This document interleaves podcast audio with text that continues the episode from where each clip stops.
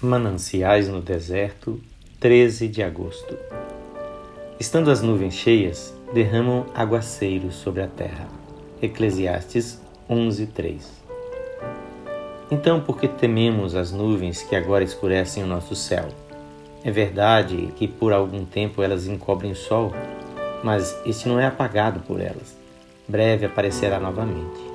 Enquanto isso, aquelas nuvens negras estão cheias de água e quanto mais escuras estiverem, mais abundantes as chuvas que derramarão. Como podemos ter chuva sem nuvens?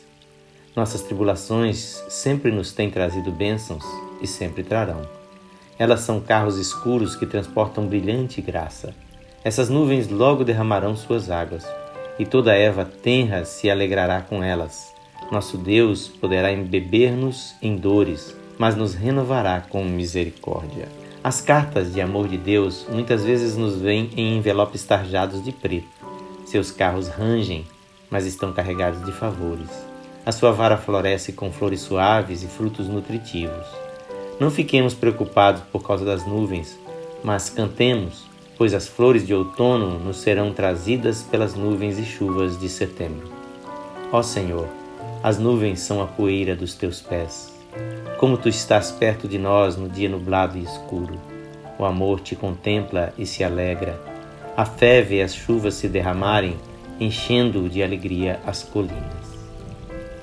Tua presença, ó Mestre, minha alma satisfaz. Em meia dor, as lutas, eu provo a tua paz.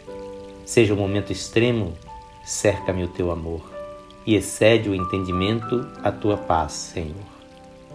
Sei que este meu repouso custou-te infâmia e dor.